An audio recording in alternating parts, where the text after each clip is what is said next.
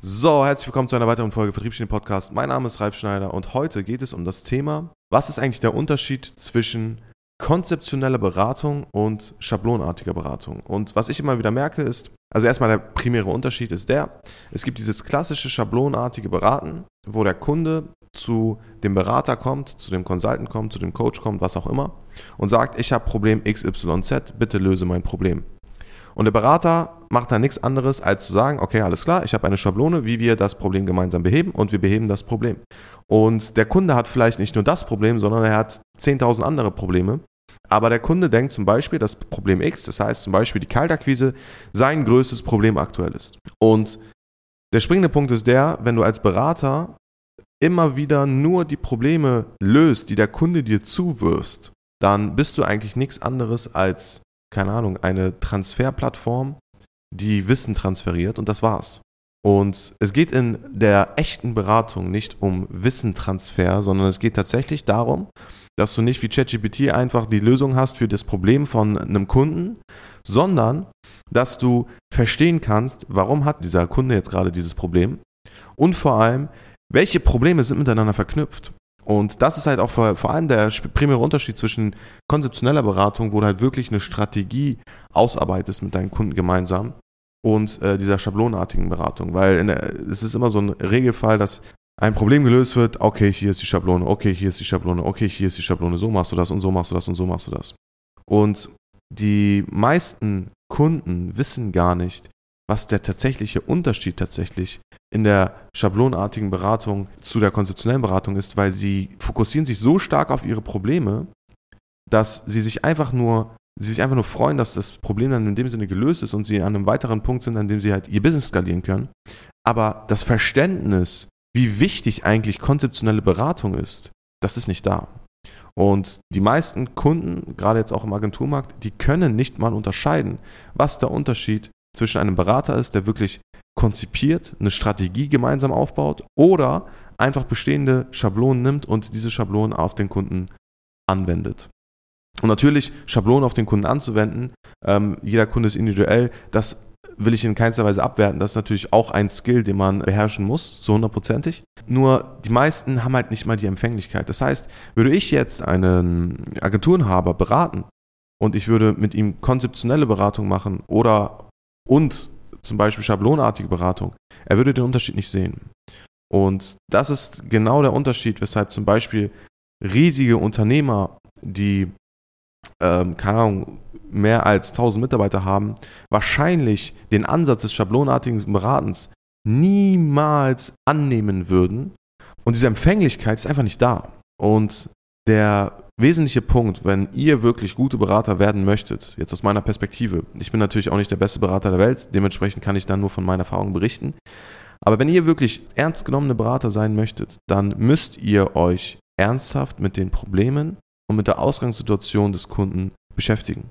Was ich in der Regel immer mache, ist bei dem Onboarding eines neuen Kunden, ich führe eine sehr, sehr, sehr, sehr, sehr starke Anamnese durch. Das heißt, ich schaue, wie ist gerade die Situation, wo will der Kunde hin und das ist nichts Neues. Das weiß jeder Mensch, dass man eine Ist-Analyse macht, eine Soll-Analyse und dann schaut, okay, alles klar, was ist der Gap zwischen Ist und Soll und definiert dann dementsprechend einen Actionplan. Aber so einfach ist das nicht. Man muss halt wirklich individuell auf dieses Projekt schauen und sich unterschiedliche Facetten innerhalb des, des Kundenprojekts anschauen. Das heißt, von dem Punkt, wie ist seine Ausgangssituation, wie viele Mitarbeiter hat er, wie sind seine Cashflows, wie lange gehen seine Cashflows, ähm, wie macht er Akquise und so weiter und so fort. Aber auch vor allem der Punkt, wie ist sein Persönlichkeitstyp.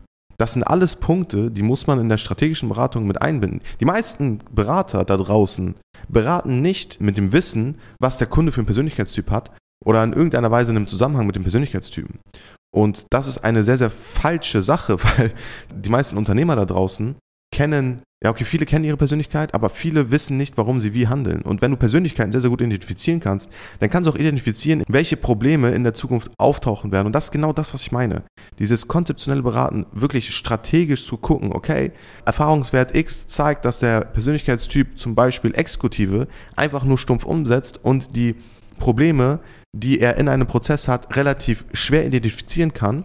Heißt für mich als Berater, ich muss viel, viel stärker in die einzelnen Prozesse reingucken, um diese Probleme zu identifizieren, die der Kunde in dem Sinne, wenn ein Prozess steht, nicht identifizieren kann, sodass er nicht die ganze Zeit gegen eine Wand läuft und sich dann nicht mal fragt, warum er die ganze Zeit gegen eine Wand läuft. Versteht ihr, was ich meine? Das heißt, der primäre Punkt ist, bindet zum Beispiel Punkt Persönlichkeitstyp innerhalb eurer Beratung, bindet das mit ein. Jeder Mensch hat eine andere Persönlichkeit und dementsprechend wird er auch Punkte anders umsetzen wie jemand anderes. Heißt, all in all müsst ihr extrem stark darauf achten, dass ihr die Situation des Kunden wirklich versteht. Und verstehen heißt nicht nur, okay, alles klar, ich weiß, was seine Probleme sind, sondern verstehen heißt auch, okay, ich weiß, was seine Probleme sind, ich weiß, welche Probleme potenziell auftauchen könnten beim Lösen einzelner Probleme und welche Probleme A, natürlich äh, gewisse Prioritäten haben, aber auch die miteinander verzwickt sind. Und das ist eine Sache, die sehe ich am Markt immer weniger und weniger und weniger. Und deswegen wollte ich euch heute einfach nochmal einen Einblick darüber geben, wie man das Ganze eigentlich aufbaut und vor allem, was der primäre Unterschied ist. Und die traurige Neuigkeit mitgeben, dass die meisten Kunden gar nicht verstehen, was der Unterschied zwischen wirklich strategisch guter Beratung ist und einfach schablonartigen Beratung.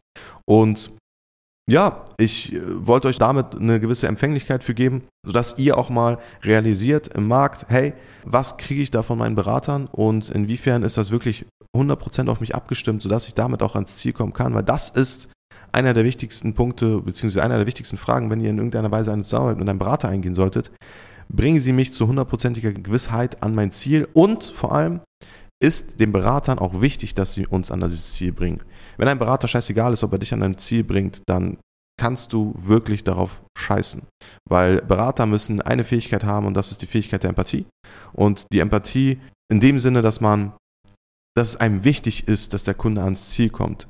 Vielleicht sogar aus einem egoistischen Hintergrund. Es muss kein altruistischer Hintergrund sein, von wegen ich will Menschen helfen und ich will das, dies, anderes erreichen, sondern vielleicht auch aus einem egoistischen Grund, dass man sagt, hey, ich will eine Case Study aufbauen, sodass jeder sieht, dass ich der beste Berater der Welt bin, was auch immer. Es ist scheißegal, aber dem Berater muss was daran liegen, dich nach vorne zu bringen. Und wenn du das in deinem Beratungsunternehmen nicht siehst, dann flüchte. Also, das war ein kurzer Einblick darüber, wie ich den Unterschied zwischen konzeptioneller Beratung und schablonartiger Beratung sehe. Wenn euch die Folge gefallen hat, da gefallen hat, ja, alles klar. Wenn euch die Folge gefallen hat, dann, ja, was macht man hier mit dem Podcast? Ich weiß es immer noch nicht. Ich habe so viele Podcasts aufgenommen. Folgt dem Podcast oder markiert den Podcast, speichert den Podcast, was auch immer. Besucht uns gerne auf Instagram, YouTube, zieht euch da auch gerne unseren Free-Content rein. Und ja, in dem Sinne freue ich mich auf eine weitere Folge Vertriebsgenie Podcast, wahrscheinlich in der nächsten Woche. Ich werde jetzt ähm, jede Woche so einen Podcast aufnehmen, das ist mein Ziel. Ähm, ihr könnt mich dabei unterstützen, indem ihr, wenn ich Fragerunden habe auf Instagram, mir da Themen zuschmeißt, wo ihr sagt, ey, das würde mich auch nochmal zusätzlich interessieren. Vielleicht in, in Verknüpfung zu Podcasts, die ihr schon von mir gehört habt, wenn ihr da tiefer in ein Thema eingehen möchtet. Und in dem Sinne, ciao, ciao.